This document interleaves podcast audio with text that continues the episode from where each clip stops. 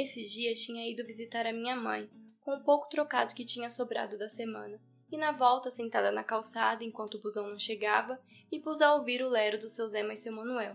Seu Manuel dizia que seu Zé ia ser homem vitorioso, que logo logo ia estar empregado, e daí ia poder voltar para o Nordeste, ver os oito filhos e dar um beijo na mulher. Que era para seu Zé não se afobasse, não, para que seu Zé tivesse paciência e muita paciência, porque o tempo dos homens não é o mesmo de Deus, porque o tempo dos homens não é o mesmo de Deus. Esse ditado consola, mas para mim mais parece que o tempo de Deus é o tempo dos ricos, porque o rico já nasce com herança e de brinde a certeza de ter um futuro decente. O pobre batalha, batalha, batalha só na esperança de que seu futuro seja um bom presente. Os nossos sempre na luta para ter o que os caras têm todo dia. Eu nem te falo o que você faz com essa tal meritocracia.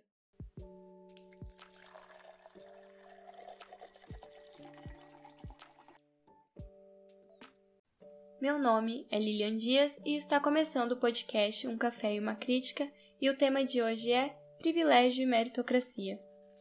Parece ironia ter que explicar o que é meritocracia para quem vive no país que ocupa o sétimo lugar da desigualdade no mundo.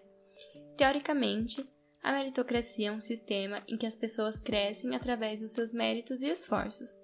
Pode-se dizer que a pessoa mais esforçada é a que chega mais longe, mas esse conceito esquece de contemplar uma coisa muito importante nesse caminho: o privilégio. Então, antes de eu me aprofundar em meritocracia, é preciso falar de privilégio. E falar de privilégio não é nada confortável, e nem é para ser. A realidade ainda é desigual e estamos bem longe de partir do mesmo princípio. É importante reconhecer e falar sobre privilégios porque tem muitas pessoas que acham que a vida é justa, que se o pobre ralar, trabalhar bastante, ele chega no topo. Mas não é assim. A lógica da escravidão é predominante na nossa sociedade, ainda mais agora que está na moda chamar trabalhador escravizado de empreendedor ou seja seu próprio patrão. É a maior mentira deslavada que o neoliberalismo já inventou. É muito fácil abrir a boca e começar com o discurso de que somos todos iguais, que a lei garante igualdade ideológica e política, só que todo esse direito que se diz ter é desmentida pela realidade do nosso cotidiano.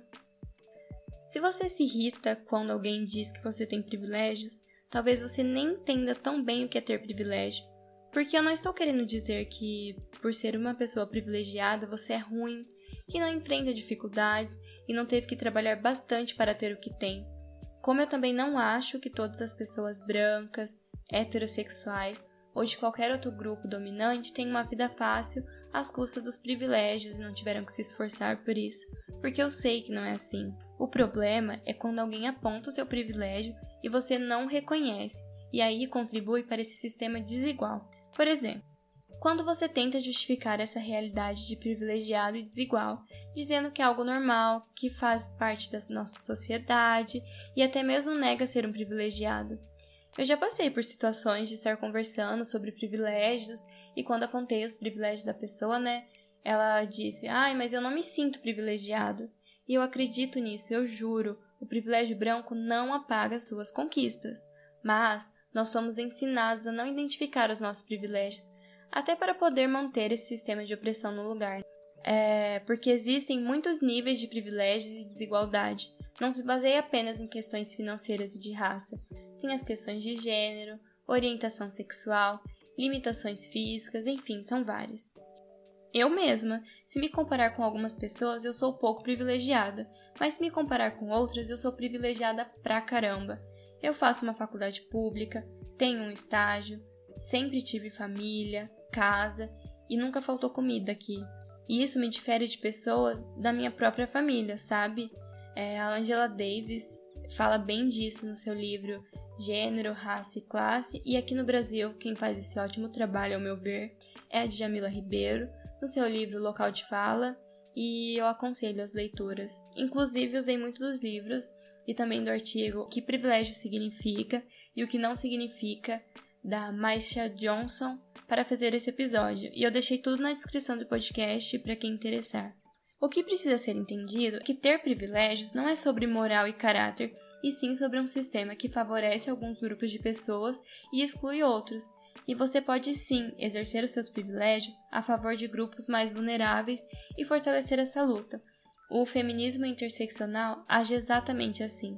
É, feminismo interseccional é reconhecer que nós não somos todas iguais e partimos do mesmo princípio e luta, porque nós somos diferentes umas das outras. Existem mulheres negras, indígenas, lésbicas, trans, existem também é, as sulistas, nordestinas, as mulheres também se diferem por regiões, então não dá para pensar no feminismo como uma categoria universal, sabe? E no começo, as mulheres brancas não entendiam que elas tinham privilégio e poderiam oprimir outras mulheres. Tipo, quando uma mulher estava lutando pelo direito ao trabalho, a luta era por trabalhos socialmente aceitos, porque as mulheres negras e pobres que vieram do, do pós-escravidão já exerciam os trabalhos como domésticas e não por empoderamento e sim sobrevivência. Essas mulheres, é, elas pagavam uma empregada doméstica para poder trabalhar fora e cuidar do seu filho, mas não pensa em quem está cuidando do filho da empregada, sabe? Isso é privilégio de classe dentro da desigualdade de gênero. Enquanto as mulheres brancas estavam lutando pelo direito ao voto no Brasil, as mulheres negras estavam lutando pelo fim da escravidão. Essa é a diferença. Então, privilégio é aquilo que você não precisa se preocupar e tudo aquilo que para você é regra, mas para o outro é exceção. Que daí entra a tal da meritocracia, que é o conceito de mérito e poder. Ela é um mito é a percepção falsa que estimula o pensamento de que todo mundo consegue chegar aonde quer. Mas isso, gente, não é o que os dados mostram. É totalmente falso. 80% das doenças da vida adulta se desenvolve por conta da má alimentação infantil. E claro que isso influencia na inteligência das crianças e como vão se desenvolver na vida adulta. Como uma pessoa que vive na extrema pobreza, com menos de 5 reais por dia, vai ter condição de dar uma boa alimentação para os seus filhos. Normalmente, quem almoça não janta. E dizer que essas pessoas podem competir por igual com alguém que tem toda estrutura familiar, que estudou em escola particular, que tem uma casa boa, comida em abundância, que fez curso de inglês antes de aprender a falar, é meio que sem noção, né? Porque se você tem acesso a muitos benefícios e está competindo com alguém que não tem os mesmos benefícios, é meio que previsível saber quem vai ganhar essa vaga, ou seja lá o que vocês estiverem competindo. E entender que isso não é mérito e sim privilégio é o mínimo. Talvez esteja passando pela sua cabeça várias histórias de pessoas que conseguiram vencer na vida, não sei se esse é o termo exato. Tipo, seu Jorge. Para quem não sabe, ele morou na rua por sete anos, né? É, acho que ele teve um irmão que foi assassinado, alguma coisa assim. E aí a família se desestruturou e eles não conseguiam vencer o luto, enfim. Ele mesmo contou essa história no, no programa do Jô. E ele dizia, né, que ele não cantava porque ele gostava, e sim por comida. Até que um cara descobriu ele, levou ele pro teatro, pra música, e hoje ele é um dos maiores artistas do Brasil. Então, é... não é que eu não esteja dizendo que não devemos comemorar essas vitórias, Sim, precisa e muito, porque também significa representatividade. Porém, não dá para usar uma biografia para alimentar um sistema desigual, sabe? Porque desse jeito eu invalido toda luta de pessoas que estão em situação de rua e lutaram tanto quanto o seu Jorge para sair da situação, mas por mil fatores não conseguiram. E acreditem, essas pessoas se esforçam pra caramba. Muitas vezes as pessoas confundem mérito com ajuda, e não é feio receber ajuda, pelo contrário, quem dera se tivesse muitas pessoas ajudando por aí, né? Porque se continuarmos a falar de meritocracia e usar histórias de superação como exemplo, vamos continuar promovendo as ideias da elite burra, que diz que pessoas em situações de rua gostam de estar lá porque ganham comida e roupa de graça e nos abrigos elas teriam que ter alguma responsabilidade. Mas essa mesma elite esquece que só no centro paulista tem mais de 30 mil moradores de rua para 17 mil vagas em abrigos. Então não é por falta de vontade, e sim por falta de oportunidade. E falando em falta de oportunidade, quem defende meritocracia também acredita que as políticas compensatórias são um privilégio e não uma forma de tentar compensar minimamente os seus desfavorecidos. O liberalismo colocou no nosso subconsciente que o ponto de partida é o mesmo e que por isso os programas universais fazem sentido. Mas o MC já lançou a braba, né? É muito mais fácil bater em quem não tem voz para revidar. E é isso mesmo, porque ninguém se indigna tanto com um político ganhando 30 mil por mês e ainda assim recebe auxílio moradia. Mas vai abrir a boca para defender o Bolsa Família, cotas ou qualquer programa social. Nossa, gente, se prepara. Tem uma situação que aconteceu comigo e hoje eu considero engraçada, né? Mas no dia, assim, foi bem punk. Eu estava em uma aula no cursinho, né? E o professor começou a falar umas asneiras lá e disse que ele tinha local de fala e que cotas era uma forma de estimular ainda mais a desigualdade social, porque já éramos todos iguais e não se tratava mais de luta e sim de vitimismo. E claro que eu, como uma boa barraqueira, fui discutir com ele, né? E aí começamos a discutir na sala de aula, né? Eu tentando argumentar sobre a desigualdade social e racial, mas ele não quis ouvir, disse que eu estava equivocada, que eu precisava estudar mais, né? Porque não fazia sentido o que eu estava dizendo.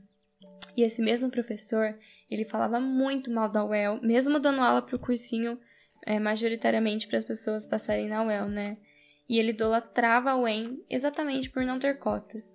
Então, se eu pudesse fazer um pedido hoje, seria olhar a cara dele exatamente no momento em que ele recebeu a notícia que a UEM aderiu ao sistema de cotas porque cota é sim muito necessária, porque tem mil fatores que colocam os privilegiados na frente dessa corrida desigual.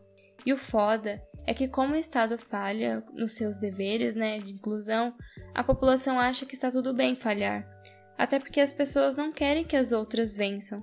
Tem todo esse sentimento de poder, né, de ser melhor que o outro. A meritocracia só faz sentido em uma sociedade que tem igualdade de privilégio mas esse não é o caso do Brasil.